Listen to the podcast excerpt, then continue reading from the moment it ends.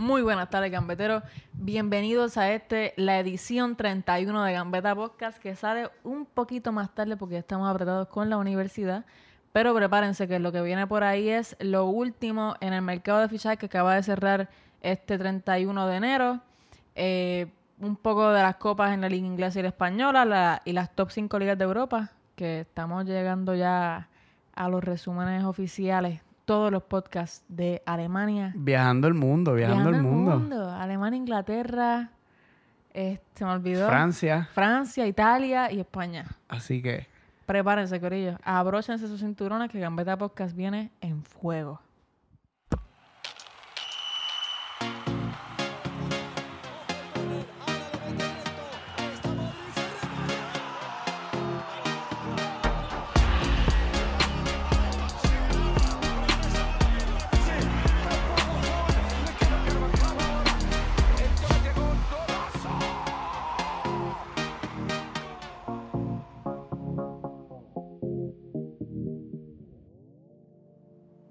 Bueno, corillo. Uf. ¿Cómo están? Contéstenos, contéstenos. ¿Está guiando? Contéstanos. Pero más importante, ¿está guiando? Frena. Frena.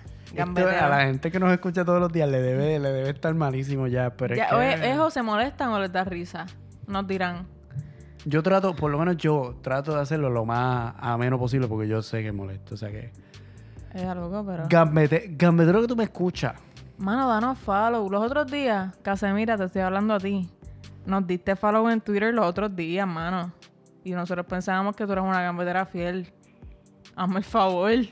¿Cómo va a ser? O sea, si tú nos estás escuchando ahora mismo y tú no nos das follow, yo no sé qué está ocurriendo contigo. O sea, no Literalmente. estás, no estás conectado con nosotros. No, mano, no hay coherencia en tus acciones y tus palabras. Puedes tener una línea directa con nosotros y no la tienes. O sea, en Twitter estamos poniendo a cada rato información nueva sobre el mercado de fichaje, sobre los jugadores que están viajando convocados a los juegos, Sí. distintas noticias. En Instagram lo ponemos en nuestro story y siempre van a estar al día con todos nuestros posts.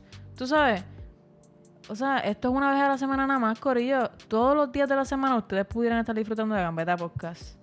Así que danos follow. Danos follow en Twitter, Instagram, Facebook. Y mientras escuchas esto, aprovecha para darnos follow en Spotify, YouTube y Apple Podcast. Y en este último, déjanos un review de 5 estrellas para que Gambeta Podcast llegue a todo el mundo. Porque si te gusta Gambeta, Compártelo, papá. O sea, ¡vamos! pero ven acá, ¿sabes? tengo que seguir diciéndolo. Si te gusta Gambeta, tú lo compartes y ya. Ya o sea, está, mano, no es tan difícil. No entiendo coger la ciencia. eh, queremos un mundo libre de egoístas. Así que si Ahí te gusta está. Gambeta, tú lo coges y lo compartes. Y Un- ya está. Un mundo libre de egoístas, pero también un mundo lleno de gambeteros. Y con esta línea Amén. podemos empezar a discutir los resultados de esta semana junto a este todas las- todos los, los fichajes, los últimos fichajes que ocurrieron en- durante la semana. Sí, esta semana lo vamos a hacer un poquito distinto porque esta semana lo vamos a hacer en orden cronológico. Sí. Y es que tuvimos fútbol desde el lunes pasado. O sea, nosotros grabamos domingo, soltamos lunes. Sí. Y el mismo lunes se jugó fútbol. La FA Cup, que tú lo estabas explicando el podcast pasado, el torneo inglés que se juega a, A a partido, a partido único, a menos que haya empate, que entra entonces la modalidad del replay.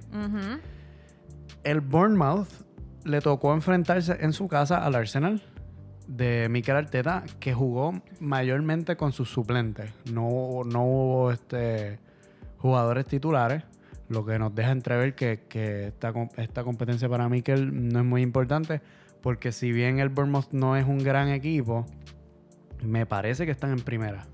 Sí. Así que, o sea, es como que un claro, un claro sign de que no le interesa mucho la competición. Y sorprendente porque el Arsenal de Mikel Arteta actualmente termina, ¿verdad? Le tiramos más adelante, pero terminan esta semana número 10 en la Premier League, que yo supondría que es una competición bastante importante para ellos para tener algún título al final de temporada, pero Mikel Arteta sigue apuntando a, la liga, aunque ya es imposible ganarla, ya sabrán del Liverpool. Y no solo eso, que, quiere estar en un spot de Champions la temporada que viene. Sí, yo creo que, que, que debe apostar no tanto a, a llegar a Champions, pero por lo menos tratar de acercarse a esos puestos Sí. lo más pronto posible porque ahora mismo el Arsenal está décimo con 31 Ujú. puntos y, el más cercano a Europa es el que, el que juega la playoff de Sí. Europa, que es el Tottenham, que está con 37. O sea que el margen no es muy grande, pero tienes a cinco equipos por encima. Sí, es es un margen complicado aquí para Mikel Arteta que gracias a, los dioses del fútbol le gana este lunes 2 a 1 al Bournemouth con goles de Saka y Keita que aseguran los dos goles para el Arsenal y el marcador oficial 2 a 1 con un gol de Surridge, jugador del Bournemouth, al 90 más 4 para que su equipo no se fuera en coca. El golcito de honor. Así que luego de eso vimos este partidito entre semana de la Carabao Cup. Chacho, Este, las semifinales ya, eso eso ya está a punto de terminarse. Eso, esa final me parece que se juega entre febrero y marzo ahora. Sí, esa es la primera la primera opción que tienen los equipos ingleses para llevarse algún algún trofeo en la temporada. Y vimos que el Aston Villa y el Leicester, que habíamos apuntado el podcast pasado que ese partido había terminado 1 a 1 en la ida Sí. de la semifinal. Este, ese partido terminó la vuelta 2 a 1, dándole un global de 3-2 al, al Aston Villa, que logró eliminar efectivamente al, al, al Leicester Leicester. City. Este, goles de Target al 12. Y Enacho eh, logró empatar para su equipo. Está bastante en racha ahí Enacho. Lo hemos mencionado Sí. bastantes veces en este podcast. Al Y- 72 y Tresget al 90 más 3 le da ahí el- La victoria de oro al Aston Villa que sinceramente jamás, jamás me hubiese esperado que le ganaran al Leicester y están en las finales de la Carabao Cup en las cuales se enfrentarán al Manchester City de Pep Guardiola que este miércoles tira el besito Sebastián, tira el besito. Ahí eh, es que es muy grande. Este miércoles el, el City de Pep jugó contra el United de Old Gunner Solskjaer Dios mío. Y este aunque pierden el juego, lo pierden 1 a 0 contra el United, el global les da la victoria con un 3 a 2. Sí, eh, gol de Matic al minuto 35 y luego Matic al, al mismo minuto 75. El propio Matic se busca una doble amarilla y deja a su equipo al United con 10. Sí. Así que yo te diría que pues, básicamente por eso el United no puede forzar prórroga. victoria ahí, sí. más allá de, de las carencias futbolísticas que ya veníamos viendo desde hace tiempo de, Sí. del United. Así que pasa el City, esa final de la Carabao, City Aston Villa. Y yo creo que ahí Pep Guardiola se puede curar y llevarse un, un trofeito, pero quién sabe si la Aston Villa sorprende. Sí, ¿no? A él, a él le da a él le da satisfacción esos trofeitos. Él mismo lo dijo, que, que él como que se disfruta hasta eso, así que... pues, Sí. Bueno, luego llegamos a un viajecito a España, este, allí sin... ¿Cómo se dice? ¿Cómo se dice eso cuando uno viaja sin, sin escala. sin escala? De Inglaterra a España sin escala. Esto fue en cinco minutos el vuelo. Te voy a decir una cosa, esta es la Copa del Rey más interesante que yo he vivido en mi vida, mano. Esto del partido, Totalmente de acuerdo. esto del partido único me encanta. Es espectacular porque vemos equipos que jamás nos hubiésemos imaginado en posiciones súper favorables para ellos. Y es que era un papelón ver la Copa del Rey porque siempre eran equipos malísimos Sí. contra equipos súper grandes. Y al final, eh, los equipos grandes, si tenían problemas en la ida, los resolvían en la vuelta ya. Y no estamos viéndolo así. El primer partido que se juega este, en esta última jornada de Copa del Rey, el Tenerife versus el Athletic de Bilbao, termina 3-3 y tiene que irse a, la- a los penales. Este, ¿Y cómo miraron esos penales? Pues mira, antes de los penales, Joselu para el Tenerife marcó un penalti al, al minuto 8. Se estuvieron conte- eh, contestando con goles todo el juego. Joselu marca al 8, luego Iñaki al 17, luego Joselu otra vez al 21, Iñaki otra vez al 54. Diego Gómez marca un penalti al 105 para su equipo. Y Berchiche marca al 118 para forzar los penaltis en, el, en la última. En la ultimísima, 118, o sea, están a ley de dos minutos para que se acabe el tiempo extra allí de, de este, de este juego. y que pasar el Tenerife. Así que bueno, en, pena- en penaltis pues siempre se ve un poquito más lo que es la calidad de los equipos grandes. Así que 2-4 terminaron esos penaltis a favor del Athletic de Bilbao, que se verá contra el Barcelona en... Ya estamos en qué? En cuartos de final, ¿no? Sí, entiendo que sí. Se verá contra el Barcelona en los cuartos de final de esta Copa del Rey. Y el próximo partidito que vimos de Copa del Rey fue la visita del Real Madrid al Real Club Zaragoza. Que cada día más me hace sentir que mi corazón es blanco. Dios mío. Qué bonito me quedó eso, ¿no? Qué horrible. Qué hermoso. El Real de Madrid, mi Real de Madrid, mis merengues, mis amores, los dueños de mi corazón y del Santiago Bernabéu, los dueños de la capital, Un momento. que luego se, ente- se enterarán por qué. Los dueños del Bernabéu no. Porque los dueños del Bernabéu somos nosotros. No, no, no, no son ustedes. Anyway. Para, déjame Ah, disfrutar, por favor. Anyway, mete mano. Varán, un cabezazo, si no me equivoco, al minuto 6. Bueno, sinceramente, les voy a decir esto a ustedes, Gambetero. Sebastián, a ti también, porque está aquí conmigo. Pero me molestan estos juegos de la Copa porque no los televisan. No, por lo menos acá en Puerto Rico yo no, no estoy accesando a ellos. Los estoy siguiendo eso, por... por las redes, viendo los goles, highlights y eso, pero me molesta mucho no poder, ¿verdad? Tener ese, ese link directo a los partidos que... Yo los sigo, Ah. voy a darles promo gratis. Este, la cadena Cope Ok. española, bajé la aplicación, tú bajas la aplicación de Cope. Y cada vez que hay juego, este, te da la opción de escuchar precisamente tiempo de juego con Manolo Lama y, y otras, este, otros periodistas españoles que narran los juegos. Por lo menos tienes alguna idea de lo que está pasando. ¿Cómo es? COP Cope. Sí, Cope, C-O-P. Pues ya saben, Cope, si nos quieres auspiciar, porque tenemos una buenísima pauta ahí. La cadena Cope, por favor, aliado de Gambeta Podcast. Ariado. Nada, este, gracias a Cope, pues Sebastián pudo ver los goles de Barán al minuto 6. Lucas Vázquez, que sorprende a todo el madridismo luego de tener la peor racha en la historia de Real Madrid. Todo el mundo pidiendo que se vaya, pero mete un gol al 32, lo que no es suficiente para que paren los cánticos.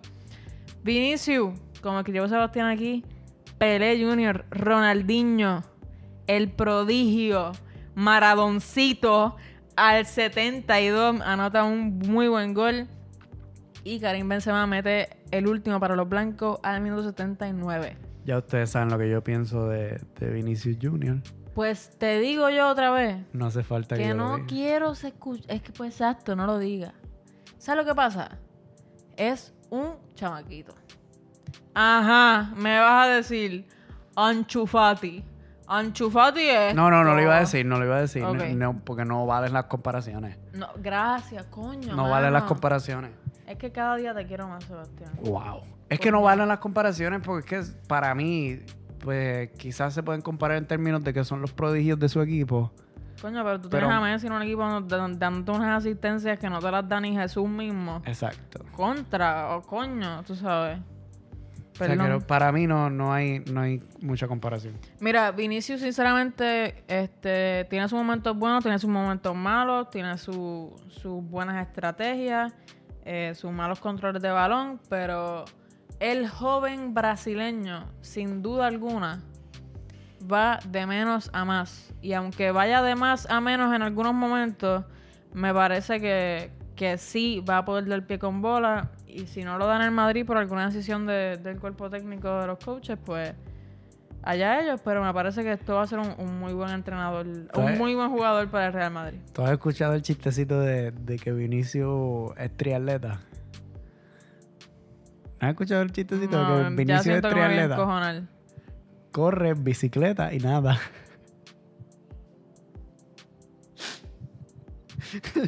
Quiero un silencio tan profundo. A veces me arrepiento de que tengamos tanto papelón con el video de YouTube porque yo hago unas muy buenas expresiones, mano.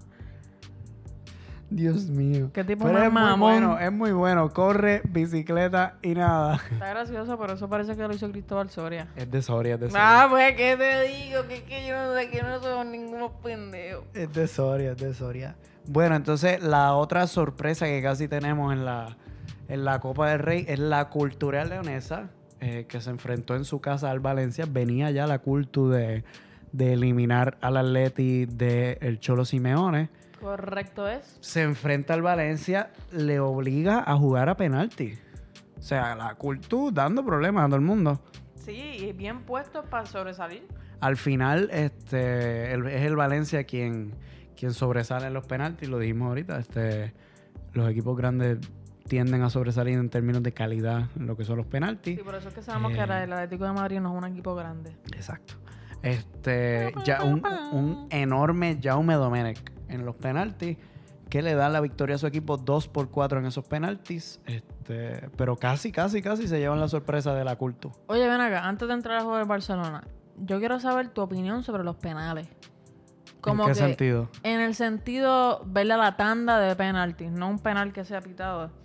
¿Tú piensas que los penales son como que una buena representación de lo que fue el juego? Para nada. ¿Te molestan los penales? ¿Prefieres tiempo extra? Yo creo, yo creo que ningún, ningún fanático de este deporte puede decir que odia los penales.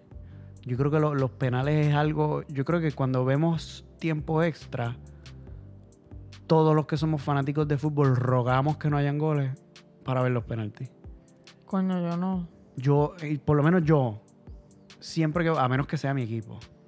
Y aún si es mi equipo, hasta cierto punto ruego por penaltis porque es que es una emoción más allá. A mí me da un nerviosismo, entonces me molesta. Por ejemplo, fue el jugador Atlético que se fue a penales, ¿verdad? Con la Supercopa. Supercopa de España, Madrid versus Atlético. Sí, sí, sí, Nos vamos a penales y Mano, quizás no necesariamente en ese juego, aunque sí dominamos. O sea, tuvimos un muy buen juego, pero estar un juego dominando, eh, jugar contra un equipo que lo que hace es parquearse allá atrás con los 10 defendiendo y esperar a penales para que te ganen, es un sabor bastante amargo lo que te da, de que no, no, tú sabes, eso no es fútbol. Sí, realmente no es una representación de lo que ocurrió en, en, en los 120 minutos antes de los penaltis. Pero, qué sé yo, yo creo que es como un mecanismo que hay en las reglas como que para resolver esto ya, porque es que el partido de fútbol de por sí juega 90 minutos y los jugadores terminan muy cansados. Imagínate jugarte 120 minutos. Sí.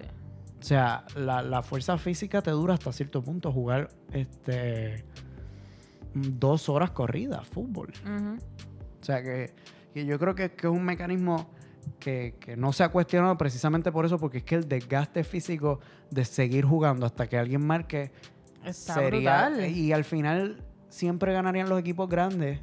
Porque, está más preparado, tienes el mejor portero, el mejor delantero que sabe meterte los goles, un experto en penaltis, tú sabes. La mejor preparación física en, en global te asegura este, que tú sobresalgas en esos 120 minutos. De acuerdo. Y más cuando te dan un cambio extra. Sí, exacto. Bueno, y eso es bastante reciente, eso es de los últimos cinco sí, años. Eso es reciente. Vamos a ver si lo ponemos en nuestras redes para que los gambeteros también opinen. Sí, me gustó eso. Y este venía el Barcelona de perder, ¿no? 2-0 en Valencia. Sí. Este jugaba entre semana contra el Leganés. Venían a visitarnos en el Camp Nou. Y le ganaron. Le ganamos. yo ni caí, yo no caí. Yo no caí, le gané. Este, le ganamos al Leganés 5 a 0. Este, goles de Griezmann al 4, Lenglet al 27, Leo Messi al 59, Arthur al 78 y Leo Messi al 89. Al 89, me parece que es el del 89 que es un golazo. Sí, 89 sí. Este, pero te voy a decir una cosa, este, son cinco goles entre comillas feos. O sea, de rebote o de algo, o sea que no es, no, te, te, te confieso que no vi el partido, pero sí me doy a la tarea de, por lo menos... Eh, ver los highlights, ver los goles y eso. Get a sense de lo que ocurrió en el partido y te puedo decir que, que, que aunque el Barcelona ganó 5 por 0, no es un partido 100% cómodo para el Barcelona. Este, y golea, pues, porque le gané simplemente luego de los, los primeros dos goles decidió no defender más nada. Pero son goles de rebote, son goles. El primer gol de Messi es un gol de rebote. El gol de Arthur viene después que Ansu tira, eh, el portero se la para, Leo tira, un defensa lo para. O sea, que entiendes, no son goles fluidos. Este, primera cosa que te quieres que te haga los cuentitos de los fichajes ahora o con el vamos Levante. Ahora, vamos ahora porque me parece que porque el son Barça más, son más pertinentes ahora porque entonces llegamos a los juegos de la liga con un, un sentido más correcto, ya que el, el, viernes es que cierra el mercado de fichajes y sábado y domingo se juegan los juegos de la liga, así que vamos a resumir ahora rapidito los fichajes del Barcelona que fueron, fueron los más que resaltaron. Pues sabemos que, que el Barcelona está en búsqueda de un 9 luego de, de, la lesión casi por el final de temporada de, de, de, Luisito Suárez, no lo vamos a ver me parece que hasta abril. Así que el Barcelona tenía la tarea, yo creo que casi obligatoria, de buscar un 9 en esta temporada. En, esta, en este último mercado de fichaje. Eh, al principio se iba a apostar por Griezmann. Se dijo, desde dentro del club se dijo, Griezmann es nuestro fichaje. Que, que yo, yo mismo eh, apostaba desde antes de que ocurriera lo de Suárez, apostaba porque Griezmann jugara de 9. Sí, sí, recuerdo el podcast, hace dos o tres podcasts dijimos, contra, este es el momento para Griezmann de resaltar como 9, pero parece que no fue. Precisamente. Este, el propio Quique Setién admite que necesitamos un 9. O sea, que el, que el club se, man- se manda a buscar un 9. Sí. Pero problema uno, no hay dinero. El Barça no tiene dinero. Al revés. eh, vimos muchas salidas. Tanto Carles Pérez a la Roma, Musa Guagué al Nice, Abel Ruiz del Barça B también se fue cedido con opción a compra. Te debo el club, pero también se fue. Otro jugador del Barça B, no recuerdo bien su nombre ahora mismo, se va en un tipo de trueque a la Juventus eh, y con eso llega Mateus Pereira, brasileño de 21 años, que será está cedido realmente, es un centrocampista atacante. Ujú. Muchas series del Barcelona que lo menciona el comentarista durante uno de los, el juego de, de liga, este, diciendo que el Barcelona está esperando a seguir saliendo de jugadores ya que necesitan 120 millones alrededor de, ese, de esa cifra para, eh, ¿verdad? Poder en julio... Cuadrar la caja, básicamente. Exacto, exacto. Y por eso es que están haciendo tantas salidas. Con todas estas sesiones, pues pueden llegar alrededor de 80 millones, lo que les va a faltar de esos 120, y por eso lo están haciendo. Primera cosa que te digo es que Mateus me parece que ya llegó. Ya llegó al Barcelona. eh, y hay una cosa bien es que rara. acuérdate que hay dos Mateus aquí. Mateus Pereira, digo. Mateus Pereira llegó, Mateus Fernández no ha llegado. Mateus Pereira lo veo aquí. Es que hay una. Realmente este mercado de fichajes ha sido bien. Para el. Barcelona ha sido errático, punto. Es que, es que el, es que el Barcelona es rarísimo en términos de fichaje. O sea, es, yo creo que es otro reflejo de, de la mala planificación deportiva que tenemos. Mano, pero ven acá. O sea, míralo. Compartiremos esto luego con las redes, pero míralo aquí. Este pone el, ve- el 25 de enero eh, fichando por el Barcelona. Luego el 26 de enero jugando por la Juve. O sea, no sé si es, si es dándole las gracias a la Juve o... Ah, es yéndose a la Juve. Ok. Como que estaba cedido a la Juve y ahora está entrenando. Me parece que Marcus Pereira, Mateus Pereira va a jugar con el Barcelona B. Sí, eso es lo que yo entiendo. Pero no sé, no entiendo si estás cuadrando la caja para qué compras. Anyway, esos no son mis problemas todavía. O sea, yo estoy estudiando economía, No pero todavía no estoy en eso. O sea, No solo eso, mano. Es que saliste de Carles Areña, Carles Pérez. Aleñá vuelve, vuelven. Bueno, todos vuelven. to- Todos No, no. están cedidos. Este, Carles Pérez es sesión con, con compra obligatoria. Pero me parece que Musa Ah. Wagué, no sé si la sesión es obligatoria. Pero ese es el problema que hay aquí, que es que la mayoría de las, de las sesiones que ha dado el Barcelona esta temporada son con compra obligatoria. Y ahí es el problema que yo tengo con cuadrar la caja con la cantera. Es que me trae muchos problemas salir de jugadores jóvenes que claramente han dado una señal positiva y que ya están criados en el Barcelona, tienen su la filosofía del Barcelona en su ADN. Y vienen a traer chamaquitos distintos de, de Portugal, de Brasil, adiós, de Italia, y es como que, mano, no entiendo tu, no entiendo, no entiendo. Mira, vo- volviendo al tema del 9, Ajá. se cede con opción a compra a Abel Ruiz. Esa, ese fue, ese fue. Tienes un 9 de la casa. Sí. Mano, tú quieres un 9, lo tienes ahí. Mira, yo prefiero irme en coca con Abel Ruiz de 9 que, que, Que con algún que jugar sin 9, ¿entiendes? Con Trincao. Tíralo, tíralo a ver si juega. Whatever. Es la cantera, para eso está. Sí. Vemos la noticia de que se han gastado 34 millones en este chamaco de 20 años que viene del Braga, Trincao. Es un delantero creador. Este, ha jugado muy poco por el Braga. Eh, llega al primer equipo en julio. Sí. No entiendo. No hace sen- no tiene. No sé quién es Nada. Trincao.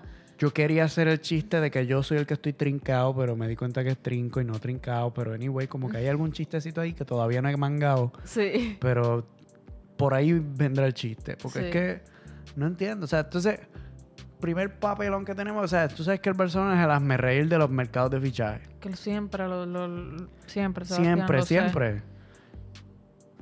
Estamos buscando un 9 al garete. Se sale lo de Richarlison, Sí, el 9 de Everton, que luego Ancelotti lo desmintió. sí. Pero se sale que el Barcelona ofreció 80 millones y que Richarlison le dijo que no. O sea, ellos tienen a Ancelotti allí y Entiende. saber la mierda que está pasando en Barcelona, yo también me quedo. Bacambú está jugando en Asia. ¿Te acuerdas de Bacambú? Claro que me acuerdo de Bacambú. El 9 de, que era del Villarreal hasta la temporada pasada. Está jugando en Asia. Pero como está la cuestión del coronavirus, no lo dejan salir, mano. Eso le pasó como a tres jugadores ya. Escúchate esto. Recibe el sí del Barcelona, le dicen, vente para acá para negociar y fichar. O sea, ya esto está hecho. Vente para acá para, para firmar. Se monta en su avión de, Se- de Seúl a Hong Kong. Cuando llega su avión de Hong cuando llega a Hong Kong para hacer su, su escala de Hong Kong a Barcelona, agarra el teléfono, una llamada del Barcelona, no, no venga. Que no se va a hacer nada, no venga. Ay, Que es Dios que no vamos a ficharte, no venga. ¿Qué? Yo creo que eso es peor que el coronavirus. ¿Qué? Con mucho respeto a los que lo, lo padecen. Enti- ¿Verdad? o sea, ¿tú, tú entiendes lo que es? O sea, tú detienes un 9 en Hong Kong simplemente porque pues no vamos a ficharte. Pues, ¿qué Están al están desesperados. Se les nota. yo creo que se debe cuestionar, lo digo desde ahora, quizás me enfangue después. Bartomeu, dimisión. Primero Bartomeu, que no está, no puede correr a las reelecciones, o sea que veremos un presidente nuevo dentro de los próximos dos o tres años. ¿Estás contento? Contentísimo, Dios mío, esto tiene que acabarse ya. Muy bien, continúa. Este. Pero vemos también que hay que cuestionarse la labor de, de, de Erika Vidal, que es quien lleva este tipo de cosas en el Fútbol Club Barcelona, quien es quien lleva los fichajes. Que a Erika Vidal no hay culé que no lo quiera. Sí. Te lo digo seriamente, no hay culé que no quiera a Erika Vidal por todo lo que dio. eh, dos cánceres, batió los dos cánceres, jugó la, la final de la Copa en, en Wembley, este, habiendo salido del cáncer, la jugó completa, levantó la Copa. O sea, es una memoria bien bonita que tenemos de, de Erika Vidal.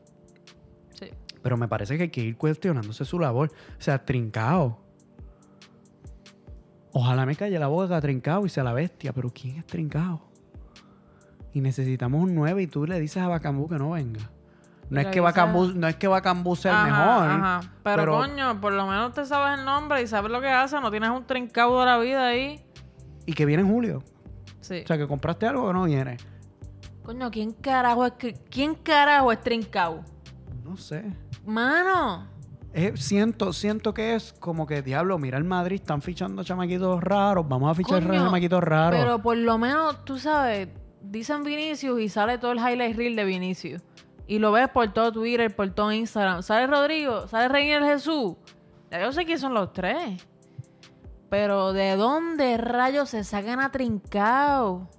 Trincado portugués. Es lo único ¿Quién que sé. Mano, ¿quién rayos? Dios mío, es que no hace sentido.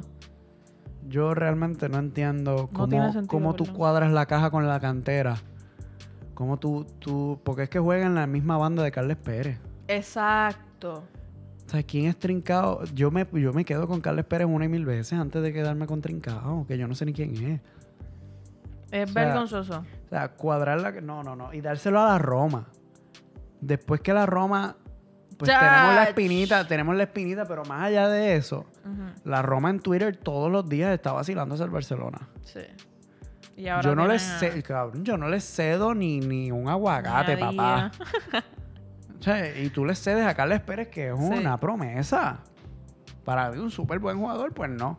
Una promesa que, que no es solo una, una promesa tipo, ah, este tipo juega en el Barça B, mano, es que, es que ha demostrado. Tenía Lo una capacidad es de, eso. de- de definición eh, Inmensa. que a mí me encantaba. ¿Quieres seguir, Seba? Espérate, que es que faltan unos cuantos fichajes aquí. Además de Trincao, el Barcelona ficha a Mateus Pereira, como lo dijimos, que llega de la Juventud. Pero también hay otro Mateus, y es Mateus Fernández. Sí, este llega gratis del Palmeiras, es un mediocampista brasileño que llegará también con Trincado el primero de julio. Exacto. Tiene Y- 21 añitos. Mateus tiene la particularidad. si no Mateus equivoco- Fernández. Mateus Fernández tiene la particularidad de que va a empezar a jugar ahora mismo con el Valladolid. Ah, bien. O sea que esa operación me tiene un poquitito más tranquilo. Porque Sí. Mateo Fernández se va a ir por lo menos acoplando a la liga. Sí. Ese me tiene. Y lo vamos a poder ver. Pero trincado. Carajo. Ojalá, ojalá me calle la boca, pero yo no sé quién es trincado. El, el título de este episodio debería ser Estamos trincados. Ok, pues sí. Vamos a ver cómo, cómo jugamos con eso. ¿Quieres La liga. Yo vengo, vengo caliente con eso, mete mano. Ay, por favor, dime que no vas a hacer esto. Mete, méteme. Da- dame tu, tu narrativa del partido. Real Madrid y Atlético de Madrid. Ya me desmotivaste. En el Bernabéu, este derby madrileño la temporada 19-20. Comienza con una primera mitad repleta de mediocampistas para ambos equipos. El Real Madrid de Zinedine Zidane sale con un 4-5-1. Fede Valverde, Modric, Cross, Casemiro e Isco para los de Zidane. Y luego de los primeros cuan- 45 minutos que fueron bastante lentos, bastante repetitivos, un, ¿sabes? Un, un radar de estos que está totalmente rojo en el medio del campo. Muy pocas acciones, aunque bastantes de- del Atlético de Madrid, sinceramente, en los primeros 15-20 minutos. Eh, pero Zinedine Zidane parece que le dio una pendeja allí y cuando llega el medio tiempo llega, ¿verdad?, al camerino y dice, esto va a cambiar, porque vamos a ganar este juego, porque estamos primeros en la tabla. Y viene Zinedine Zidane y cuando va a comenzar la segunda mitad nos damos cuenta de que va a ser dos cambios. Dos cambios que uno lo hubiese espera- esperado. Vinicius entra al campo por Francisco Román Alarcón Isco. Pero el que jamás hubiese esperado, Lucas Vázquez entra por Antonio Cross. Y ese cambio me chocó mucho. Eh, de hecho, los que me tienen en Twitter, underscore natmt, este, saben que tuiteé que sinceramente en mi vida había visto dos cambios de Zidane en el, medio tiempo y mucho menos en el medio campo. El medio campo de Zidane es prácticamente sagrado. Pero se agarra bien los pantalones y dice esto es lo que va a pasar porque esto es lo que necesitamos para ganar. Y efectivamente, ¿sabes? Unos 11 minutos después, Benzema al minuto 56 mete un gol tras un jugadón espectacular del Real Madrid que comienza con, con no sé con quién comienza sinceramente, pero Vinicius Junior es el que le hace el pase pre-asistencia a Ferland Mendy, algo que Isco no pudo hacer durante todo el juego, no pudo ver el juego entre líneas del Atlético de Madrid. Vinicius Junior se la pasa a Ferland Mendy, Ferland Mendy con un partidazo ejemplar que hasta Marcelo se lo aplaude. Eso no hay break. Ferland Mendy es tremenda compra para el Real de Madrid gracias a Zidane Es el titular. y le da un centro precioso. Pero precioso, Sebastián, dime que no. Sí, sí, sí, sí. sí. Estuvo brutal. Y, y Benzema como un 9 clásico, la nota allí poniendo el pie. Y con ese gol fue que tuvimos la suerte de ganarle a un Atlético de Madrid que había recomprado a Yannick Carrasco el 31 de enero, luego de que el joven estuviese en, en la Liga de Asia. Se jugó también con traer a Cavani por parte del Atleti, obviamente. Sí. Pero al final no pudo ser. Este, el PSG, de verdad que a mí el PSG, Me la tiene bien explotada ya. sí, como que te lo vendo, no te lo vendo, te lo vendo, no te lo vendo, al final no te lo vendo, no me da la gana. Sí. No me gusta esa actitud.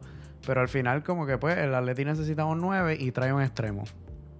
Yannick Carrasco. Habla Eh, claro, ¿a ti te gusta Yannick? Me gustaba cuando estaba, ahora no mí- sé cómo está. Sí, pero a mí me gustaba un montón. Yo nunca entendí por qué lo vendieron. Ahora no, que me parece que la relación con el Cholo no era buena. Pero. Tampoco tenía muchos buenos números, pero Pero exacto. Y, pero no sé cómo esté ahora. sí. No sé. Te voy a decir una cosa. Gana el Madrid 1-0. 64% de posesión. ¿Están ustedes para burlarse de la posesión del Barcelona? Bueno, me parece que hay cierta diferencia, Seba. Por ley, hay cierta diferencia. Pero venimos de jugar contra el Sevilla. que es más o menos el mismo partido, ¿Venimos quiénes? el Madrid. Viene de, de- Ah, de jugar contra el, contra el Sevilla en Liga. Que es más o menos el mismo partido, un partido que se resuelve con una acción puntual. Este, un partido manchado, en mi opinión, por un error arbitral, el del Sevilla.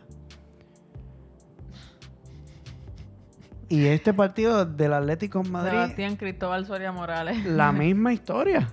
O sea, Eso no fue penal, Seba. o sea, en serio. Estoy totalmente clara de que esa acción, por si los gambeteros no saben, Casemiro contra Morata, eso no fue penal. O sea, el Madrid gana 2-1 en Sevilla, gana 1-0 contra el Valladolid y gana 1-0. O sea, te puedo decir que estén dominando los partidos, pero me parece a mí, primero que todo, que el madridismo no está para burlarse de la falta de profundidad del Barcelona cuando ustedes están Lo igual. que pasa es que Son yo juegos no- distintos. No, no, no, no, no, no, no, no, tranquilo, escúchame, escúchame. Porque yo soy el primero que he venido No, aquí. sí, sí, pero escúchame, me- escúchame, me escúchame. Escúchame, escúchame. Ya esto se jodió, puñeta. Dios mío, el explicit. Coño, es que, ve, estas cosas pasan y tú sabes que yo me pongo potrona. Sí, sí, sí. Ve los rafagazos, como dice Sebastián. Sí, rafagazo. Hemos tenido un par de rafagazos hoy. Mira, en mi opinión, no comparo. No comparo por dos razones. La principal, tú tienes profundidad. El FC Barcelona tiene profundidad. Por una simple razón. Dímela. Su majestad. Su majestad Leo Messi. Tú tienes profundidad. Bueno, Yo pero ha no- yo faltado. No, no, no, Ha pero faltado es que yo no digo muchísimo. que ustedes no tienen profundidad. Digo, pero es ustedes que... le falta la puntería. Eso es prácticamente todo. Le falta Luis Suárez. Pero es que me- a, a mí me sorprende tanto que, que- que- que yo entre a las redes y que haya tanto papelón con el juego del Barcelona, que si posesión por posesión, posesión, qué sé yo, que no es está que- siendo resolutivo y es que el Madrid está jugando otro juego completamente distinto y no está teniendo profundidad igual. Y estamos hablando de que este es el mejor Madrid que Coño, hemos mano, visto. pero ¿en serio estás comparando? O sea, son juegos distintos. Quiero dejar eso claro que son juegos distintos. Pues es que siento que no vale la pena, no vale la pena comparar. Pero, pero el resultado es el mismo. Esa es mi, esa Yo es mi que línea. el Que el resultado, es el mismo. Que, estás, que estás jugándote la liga y que los últimos tres partidos los has ganado por la mínima. Pero es por situaciones distintas. Yo no comparo porque, coño, el Madrid está teniendo posesión prácticamente no porque la quiere. Es porque el otro equipo está jugando bastante mierda. ¿Sabes? El Atlético de Madrid no llegó a ganar al Bernabéu. Bueno, Especialmente eh, en la segunda mitad, el Cholo estaba hundido. pero te voy a decir una cosa. O sea, Ustedes estar, en- lleg- llegan hasta el 56. Ustedes llegan... Llegamos. Sí, sí, sí. Yo, yo siento que el, el Atlético de Madrid tuvo media hora buena en todo el juego. Así es mi manera de verlo. Pero lo que pasa es que ustedes entran al campo diciendo, vamos a la posesión. Y con la posesión llegarán los goles. Esa es la mentalidad. Nosotros vamos con el, vamos a atacar. Pero de momento tenemos la posesión. ¿Me entiendes? Como que me parece que, sinceramente, no siento que O sea, la pena. son, son, son juegos distintos. O sea, quiero dejar que claro que son juegos distintos, pero que se critica al Barcelona por el juego y los resultados que está teniendo. Y es que el Madrid está jugando un fútbol distinto, que está teniendo los mismos resultados. Pero y es- todo el es mundo que- está pasando por alto eso. No se está pasando por alto, man. Sí se está pasando por alto porque es que el, el- el sentimiento que yo estoy teniendo de, de como yo me estoy manejando lo que estoy leyendo, es que este es el mejor Madrid que hemos visto en los últimos tiempos. Jamás. Que este Madrid no lo para nadie, que este Madrid ya es campeón de liga, escu- está eso escuchado. No, pero ¿sabes que lo que este pasa? Madrid que es, que Zidane es ¿Dó- la hostia. ¿Dónde leíste eso? ¿Los periódicos madridistas de España? Claro. Pues claro. Claro, si, si hace tres semanas eran ustedes los campeones de la liga. Yo vengo aquí, yo, yo porque qué sé yo quién carajo, tú sabes, escriben en Marca, en Sport, en todos sus periódicos. Pero yo vengo a decirte aquí que este para nada es el mejor Madrid de la historia. Pues es la primera vez que escucho eso, gracias. Porque es que no, siento. ese no es el mejor. Tú sabes lo que... Es que sabes siento que estamos en una era de que este es el mejor Madrid. O sea, es que ese es el feeling que tengo, que este es el mejor Madrid de la historia. Y no es así. Yo me siento Que basta- Zidane es la como madridista, yo me siento bastante atacada. Entiendo la mamadera, disculpen, a Zidane, Pero es simplemente porque por primera vez en los 3-4 años que lleva como entrenador de Real Madrid, por primera vez, que eso es una vergüenza, por primera vez hace los cambios necesarios para poder ganar un partido. Y aún así lo ganamos por la mínima. Tuvimos O sea- ocasiones, o Black Parola de Vinicius, que fue un buen tiro, no con mierda. O sea, tuvimos nuestras ocasiones, pero Pues es que se está manejando hasta, de- hasta que Zidane es un mastermind y No, como mano, y como no no y como el Madrid no tiene este como el Madrid no tiene un referente goleador arriba, pues es que ahora la táctica es que suban los defensas y que los defensas se queden para el segundo balón y que los defensas marquen o que los centrocampistas eso no es un marquen. referente del fútbol. What? un carajo, mano. What? Yo estoy bastante clara con que este no es el mejor- el mejor Real Madrid de la historia, que hay un montón de cosas por mejorar. El propio este, Luka Jovic, que se supone que fue uno, uno de los referentes de, de esta temporada, Ahorita vengo con un datito de Luka Jovic. lo que dijo. no, no, no. ah, no. pues yo vengo ahora con lo que dijo, que dijo que, que se ha puesto a ver- a ver videos en YouTube de su temporada en el Frankfurt y que no se reconoce, Qué triste. que no entiende, que no sabe lo que le pasa. Wow. Y eso es algo bien duro de admitir personalmente y en las redes sociales. Yo lo, yo ese tipo, tú sabes, tú me conoces. Yo cómo- respeto muchísimo a tú, Luka Jovic. tú me conoces como la manera en la cual yo tengo de, de ver el fútbol. Para Ese mí, tipo te gusta. esos son cosas de entrenador, hermano. Sí. Cuando tú ves ese Luka Jovic que metía lo que fuera contra el Eintracht, con el Eintracht de Con Frankfurt, el Frankfurt, sí. que metía lo que fuera, para mí es un problema de entrenador lo que Mira, Luka Jovic. este no es el mejor Real Madrid de la historia. Este no es el mejor Real Madrid de la historia. Estamos ganando por la mínima. Estamos ganando con un por ciento de posesión que ha sido más alto que la otra mitad de la temporada. Pero de ninguna manera se compara al Barcelona. Este tampoco es ni el mejor ni el peor Barcelona de la historia. No, no, no. No es eso. El, el Barcelona, yo admito que el Barcelona no está bien. No está bien. El Real Madrid tampoco está, no está bien.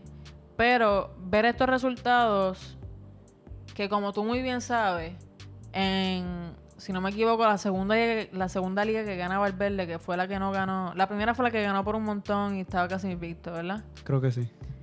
Sí, Pues sí, la, sí, sí. exacto. La segunda, por muchos partidos, ustedes la ganaron por jueguitos así. Que ganaban el 1 a 0 o el 2 a 0 en el 90 más 4 el segundo gol. Que son juegos que te ganan la liga. Pero tú no estabas contento con Valverde. Nunca. Tú estabas contento porque ganaste la liga. Definitivo. Y yo estaría contento si ganó la liga. Si no, es como que está bien. Si dan, hay algo que hacer.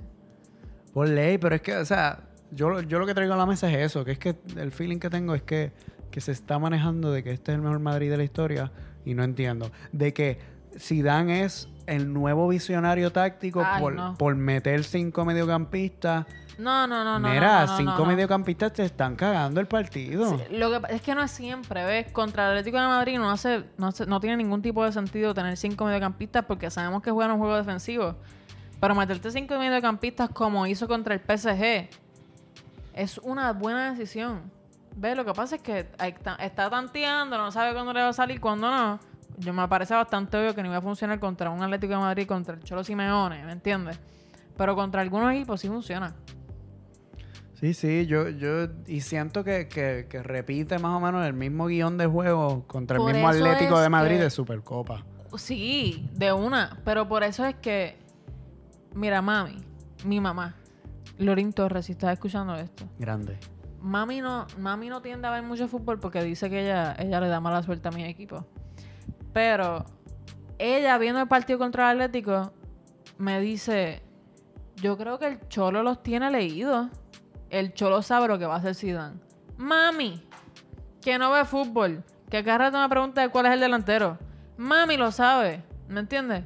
Eso fue para mí la decisión principal por la que se va Zidane en, un, en la primera instancia antes de volver a está Sí. es porque el tipo repite. El tipo hace lo mismo una y otra vez y ya todo el mundo sabe que carajo, que, que él iba a hacer lo mismo, no tenía más nada que hacer.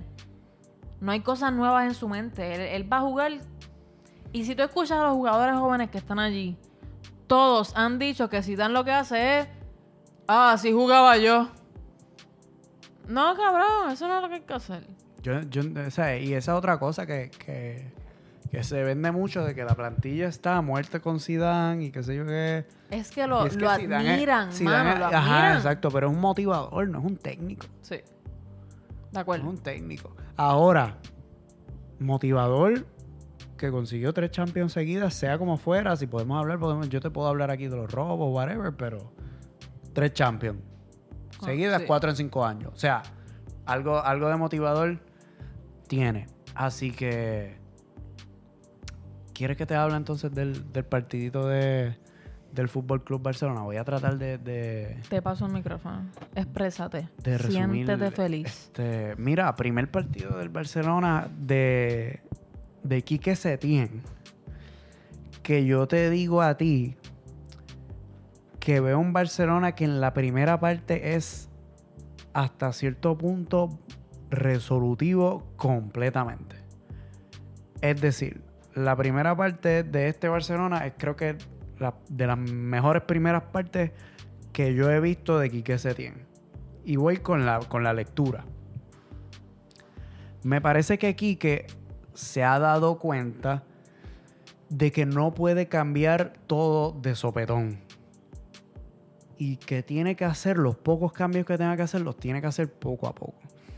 Y este es un partido que veo una alineación un poco más tradicional, que sí veo un cambio en el estilo de juego. Obviamente se jugó para posesión, como es natural.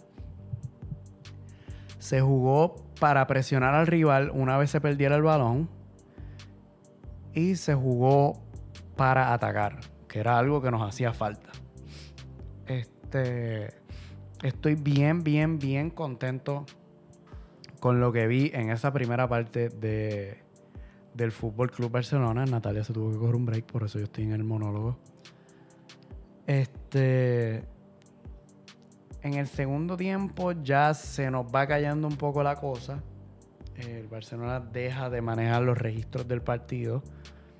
Algo que se veía también en los tiempos de Valverde. Algo que tiene que trabajar, obviamente, Don Quique Setién. Pero vi muchísima mejoría. Especialmente esa primera parte, vi un Busquets estelar. Como no le veía hace meses, tú sabes que yo mismo fui aquí que le tiré par de dardos a Busquets que ya no estaba, pues lo vi, es que ha dado un cambio con Kika, ha dado un cambio Espectacular. extraordinario. Volvió Natalia Corillo. ¿Les dijiste? No les dije completo, pero... Ah, ok. Este, y sí, este, veo que, que te, te resumo un poquito, que es que estoy viendo que, que Quique no está cambiando todo completamente como se vio en los primeros partidos, sino que está haciendo cambios, o sea, volvió para atrás y está haciendo cambios pequeños. Sí, eso, le ha Es lo resultado que he visto positivo. aquí. Este, regresa a Ansu Fati a su banda natural, a la banda izquierda, y Ansu Fati dice, ah, sí, me vas a poner donde me gusta. Te voy a dar resultado. Dos goles, papi, vámonos para casa. Sí. un pase estelar de Leo que... que- Dos pases estelares de Leo Messi que... que no, le- pero el primero, el primero. Sí, el primero estuvo espectacular, es. Este, y es que viendo este propio partido, me caracterizo siempre por la mamadera, pero es que tengo que decirlo, tengo que dejarlo grabado. Que yo estoy convencido de que no vamos a ver a, a otro jugador como Leo Messi. O sea, que Leo agarre el balón y que ya tú más o menos sabes lo que va a pasar. Pero igual te sorprende, como que dice, ah, él la agarra ahí y es una loquera. Y usualmente cualquier jugador la perdería ahí, pero él no la va a perder. Mira y tú que- apuestas a que él no la va a perder y él no la pierde. Yo estaba mandándole un voice a Sebastián a mitad de juego de Barcelona para contarle un par de cositas que tenía en mente para el podcast. Y Leo tenía la bola justo afuera de la caja para meter el gol. Y yo paré de hablar. Estaría chévere poder poner ese, ese voice en alguna red social. Y yo, espérate, espérate, espérate, que va a meter el gol, va a meter el gol, va a meter el gol. No lo metió. Pero era, el, Era el la gol clásica de clásico. Leo, el- enganche, el- enganche, enganche. Exacto. Y de momento la patea y la falló por un poquito. Eh, es que yo estoy ya yo estoy a ese nivel de que estoy convencido de que tengo que disfrutarme lo poco que le queda porque es que no vamos a ver nada más. Igual de este jugador es, es otra cosa. Voy a decirlo poquito, pero estoy de acuerdo. Ansu Fati. Ansu Fati. Que sigue, el primer- dando, sigue dando razones para... Estoy muy contento con, con- con los dos goles. El primero es un golazo. Es Se un lleva- gol que me- no te mete cualquier jugador, No. menos te mete un chamaquito. Y me alegra mucho que se lleve bien con Messi porque me parece una relación bastante Ronaldinho-Messi cuando Messi llega al Barcelona. me alegra muchísimo ver ese entendimiento entre dos gran jugadores y un gran Ansu Fati que, Es que a su poca edad se nota lo que puede llegar a ser. Y no y le pesa. espero, espero grandemente que sea un jugadorazo de la vida. Y no le pesa. Si yo siento que a Ansu no le Es- pesa. Mano, él piensa que sigue jugando allí en el. En, en, en, en- mano, como si estuviese en Bayamón, está jugando él. Juegan en, en el Johan Cruyff allá al lado. Ajá, no como si estuviese en el Camp Nou con un montón de gente coreando su nombre. Falla, se ríe. Él está vacilando. Sí. A mí me encanta. Este, el primer gol para mí tiene una, una dificultad tanto técnica como mental Sí. extraordinaria. O sea, yo te puedo decir que quizás Griezmann te fallaba ese gol. Por términos de, de distintos jugadores. Griezmann Bueno, te hubiese lo buscado vimos otra fallando. cosa. Griezmann te hubiese buscado otra cosa. Lo vimos fallando. ¿No, no recuerdas que el que hace, trata de hacer un chip ahí sí, sí, y se va por el lado? Es como que, pero manito, ¿pero qué tú hiciste? Ansu dice que te lo voy a definir al palo corto. Y sabes que tienes las patas abiertas, te lo voy a meter. Sí. Qué horrible sonó eso. Pero Sí. le- mete dos rajetas, minuto 30, minuto 31. Sí, mano, espectacular. Luego, como estaba contando ahorita, este, el Barcelona se relajó. Eh, perdimos un poco lo que fueron los registros del juego y fue un poquito más ida y vuelta con más llegadas del Levante. Sí. Y no fue hasta el segunda 90, mitad, sí. al 90 más 3 que Rochina logra, logra un gol luego de varios paradones de Ter Stegen. Sí. Así que volvimos un poquito atrás en ese sentido. Pero estoy contento en términos de que se vio algún tipo de cambio, ¿entiendes? Este, estoy bien contento con eso. Estoy bien contento con que las cosas... Quique se dio cuenta de que no puede cambiar todo de sopetón. Sí. Y, y esto solo puede ir a mejor. Así que estoy, estoy contento, estoy tranquilo. Vuelvo y digo, no tengo expectativas para esta temporada, más allá de jugar bien. Este, y que no se caiga estrepitosamente. Eso, eso es lo que. Eso es lo que la lectura que tengo de este partido. Sí. Y nada, muy felices por, por el Barcelona, que, que ya mismo Sebastián nos tira la tabla, pero un poquito antes de, de seguir con las demás ligas, que ya estamos un poquito atrasados. Atrasadísimo, no me había dado cuenta. Este, en cuestión de fichaje, Suso, eh, jugador del Milán, Fichazo. llega, llega Fichazo. cedido, cedido al, al, al Sevilla. Y antes de eso, pues me gustaría mencionar un dato bastante rápido, porque de verdad que estamos cortos de tiempo. Un partido de la Liga 2 con el Fuenlabrada contra el Girona, que hubo ahí un papeloncito con el VAR de... Mano, que expulsan a, a este jugador, si no me equivoco, Cristóbal, del Fuenlabrada. Mi tío. Es, ajá, literal, familia mía. Y pues es, es- es que una de estas jugadas que tienen la pierna muy arriba y como que jugada peligrosa, whatever. Ok, ok, ok. Y dice el, el, el, el árbitro, roja directa. Se pone a ver el bar, el jugador ya estaba bañándose un poco más. Estaba cagando todo lo que no había cagado durante el juego. Perdón por la vulgaridad, se me salió. Horrible. Y dice, coño, eso es amarilla, eso no es roja. Lo mandan a buscar al tipo ya casi desnudo en el camerino. Sale con una amarilla, le, le- quitan la roja por una amarilla y se pone a pelear allí con unos, un juego del Girona. Le dan otra amarilla y roja. Entonces, en verdad, lo que quería llegar a- con, esto es que además de que es una vergüenza, como, o sea, siendo el jugador, tú sabes, te quitan la roja y tú llegas a pelear para que tenga otra amarilla. Me parece que el bar le falta mucho aún por crecer. Y deberían haber ciertas reglas estipuladas sobre, tú sabes, te boté, pero déjame chequear el bar y, y toda esta pendejada para no pasar. Para evitar, para evitar el Ajá, papel. mano, como que vamos a hacer las cosas más efectivamente. Y yo creo que eso, que eso le, le- Hermano, le le- quita tanto legitimidad. No, y, y creo que condiciona el partido. O sea, que a ti te saquen, Perdón, estornudé. que a ti te saquen de un partido Gracias y por vuelves decirme salud. te- salud. Gracias. Está- estamos grabando, mamá, estamos profesionales. Ajá. Este, que a ti te saquen de un partido, tú te vayas a la cancha, te- al- a los duchas, te enfríes, qué sé yo, y te digan, mira, vístete otra vez, que te sacaron la roja, que te quitaron la roja. Sí. Eso te condiciona. Algo que tengo que mencionar eh, brevemente es que en marzo, si, no me, si no me equivoco, se reúne el Comité Técnico de Árbitros y la Liga para discutir la posibilidad de que el VAR sea manejado por ex árbitros Uh.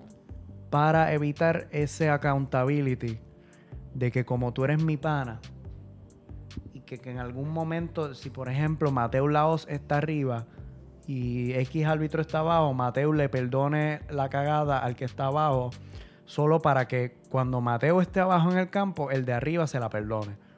Que sea como un quid pro quo y entiende, o sea, para mí yo lo veo bien.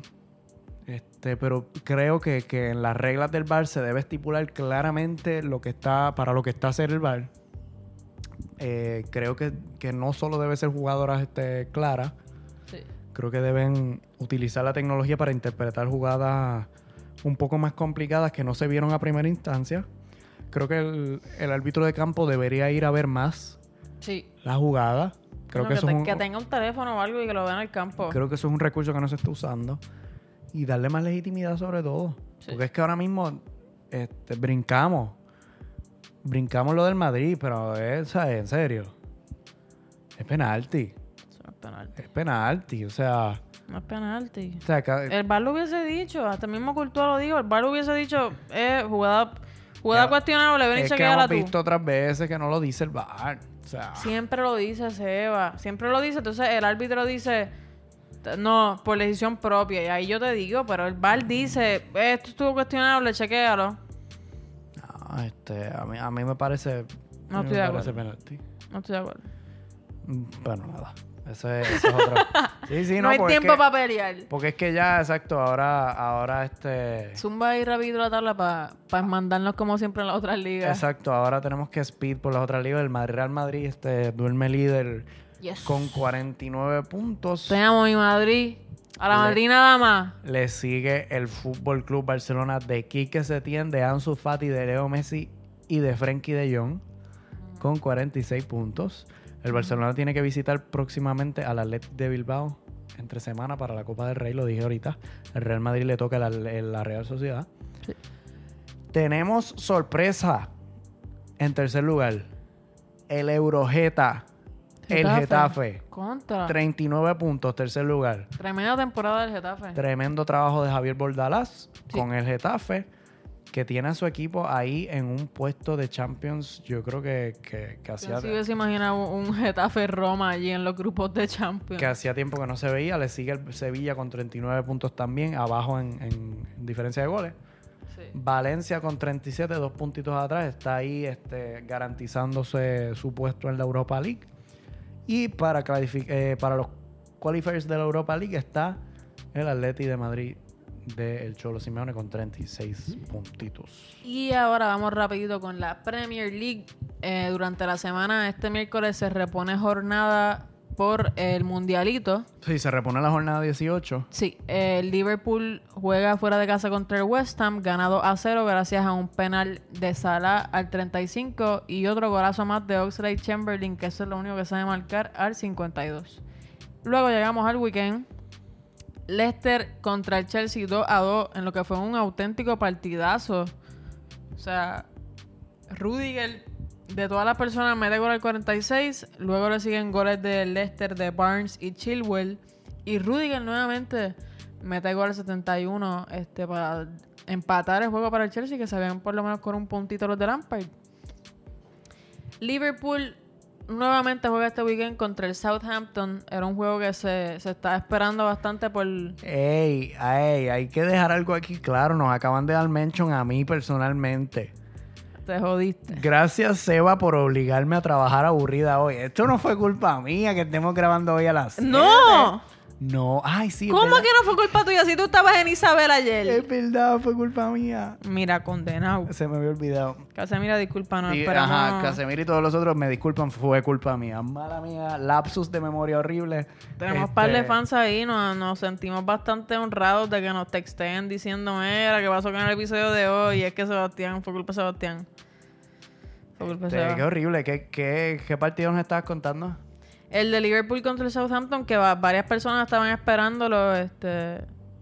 Parece que del Southampton han salido varios, varios de los jugadores que actualmente juegan en el Liverpool.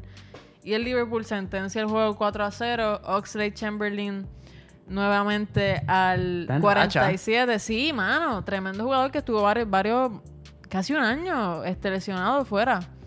Henderson al 60 y Sara un doblete al 72 y al 90 más 1.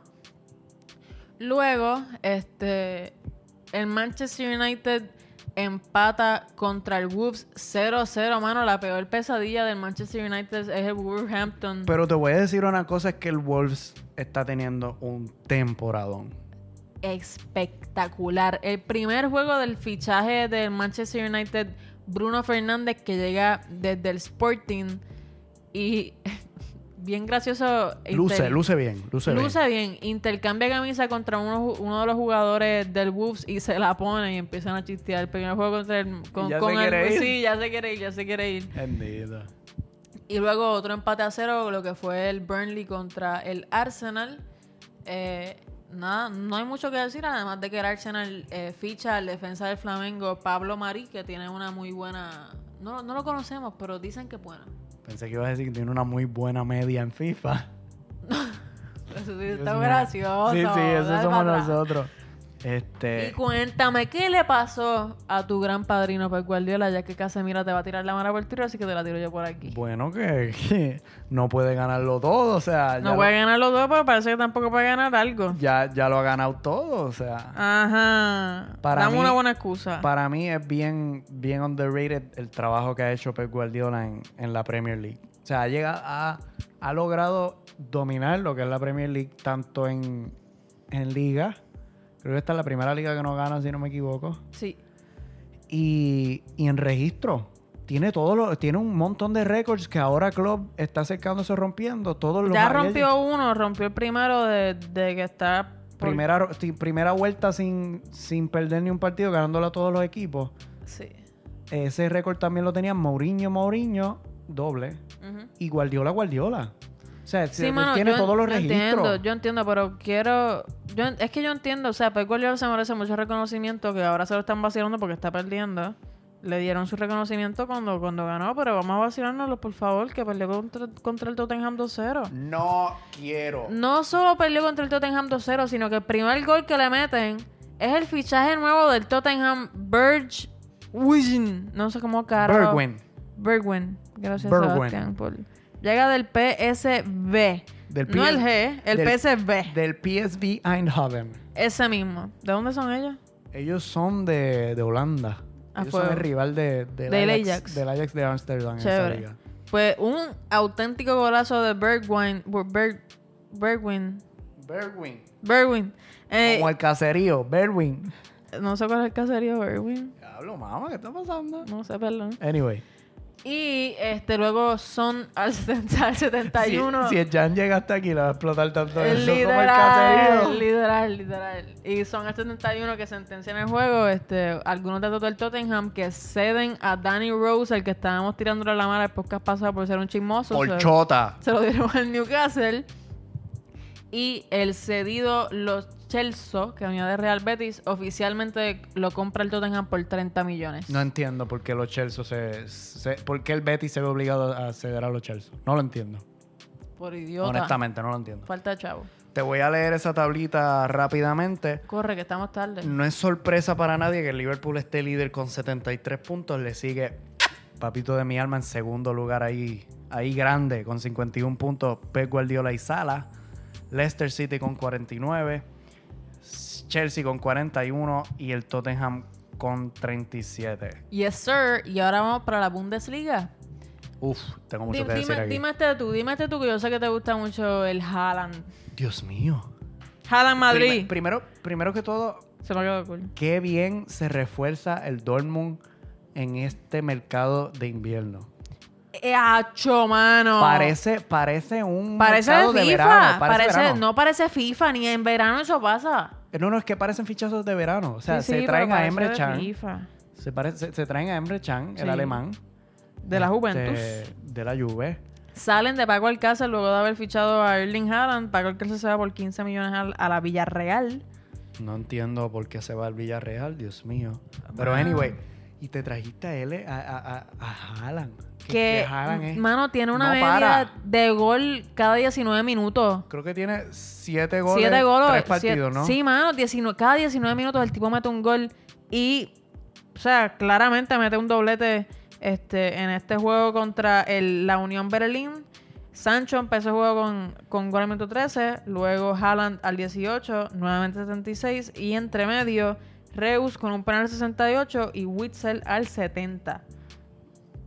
Yo, yo seriamente, seriamente, yo sé que hay gente del Bayern que nos escucha, pero yo seriamente tengo, yo estoy hasta por poner chavos, porque es que si esta gente, no- es que si esta gente no gana la Premier, es- adiós, este, si esta gente no gana la Bundesliga este año es que No. no la ganan nunca. Nunca. Bueno, eso dije la temporada pasada y no Es la verdad. ganaron. Pero es que te traes a Emre Chan, te traes a Haaland, que Haaland está, Está loco. tú le miras esa cara y él- Ay, es el, que, el tipo parece un narco, mano. es que él- yo estoy seguro que él, que él te patea un bebé Ese al tipo gol. está en la ganga. Tú le, metes, tú le das un bebé y él te lo patea al gol. Así de loco está ese chamaco. Sebastián. No a- puedo, no puedo. Él, está, él no está bien. Nos van a cancelar el podcast. Mírale esa cara, él no está bien. Mi Dios mío. Haaland está loco. Yo creo que entre, entre Trincao y Haaland ese es el, el- el título de hoy. Sí, mano. Y otro que sigue loco es Lewandowski, que a su edad sigue metiendo goles. Mete el primer gol en la victoria del Bayern contra el Mainz al minuto 8. Müller, el underrated. Que en verdad no está underrated, es que está viejo es ya, que ya mano. basta, sí, es que ya basta. Este, pero eso fue una discusión de este weekend, eh, eso de Müller. Al minuto 14 anota Müller, al 26 Thiago. Masterclass de Tiago en este partido. Siempre. Masterclass, de verdad. Lo dije el podcast pasado, lo vuelvo Sí. y lo digo. Me quedé con las ganas de verlo en el Barça. Sí. De vuelta. Y el Saint Just, bueno, Saint Just este, le da ahí un, un golcito a- al, al Mainz. Al no 45, irse en sí. Luego, luego del 45 no ocurrió más nada. Y el Leipzig de Sebastián Morales, nuestro tan fiel gambetero. Sebastián, te quiero mucho, amigo. Este, Sí, como si yo no estuviera como aquí. si no estuviera aquí, literal. Sí, yo estoy entre el Leipzig y, el Sí, Dortmund, yo sé, pero, quiero el, Lol- quiero el, Dortmund. Leipzig no es solo de Werner ya, sino que de Dani Olmo también, unos jugadores que, unos mediocampistas que más, más promete de estas próximas temporadas. Dani Olmo debuta, El pretendido por el Barcelona. sí, debuta con, con el Leipzig en un empate 2 a 2 que tienen contra el, el Mönchengladbach. Un partido que, que define más o menos lo que ocurre, cómo termina esta, esta tabla de, de la Bundesliga, porque se enfrentaron el partido de jugadores, eh, jugadores, discúlpame, Tranquilo. equipos de los primeros cuatro. Sí, O sea que esto fue un partido que ayudó al Bayern de Múnich a llegar a primer lugar con Ujú. 42 puntos. Le sigue el Red Bull de Leipzig, que luego obviamente pierde la, la titularidad ahora con 41, un punto por debajo. El Dortmund sube de lugar con 39 puntos. El. Gladbach baja de lugar 39, pero está atrás en diferencia de goles. En Europa League están el Bayern Leverkusen con 34 y el Schalke 04 con 34. Yo creo que esta es la liga más apretada que está La mejor Bundesliga de, año, de hace años que por- vemos. del lado de, o sea, al lado del de la española que está apretada los primeros dos, estas están apretadas cualquiera de los primeros cuatro. Yo creo que Sí. tienen opciones de, de hacer una temporada grandísima. Y aguantes en Gametero que nada más faltan tres jueguitos. Llegamos a la Serie A, un viajecito a Italia, en el cual vemos a Cristiano Ronaldo meter un doblete, ambos de penal. este O sea, Y- leo, leo en Twitter, es que no para de marcar goles. Son, dos, Coño, son dos penales.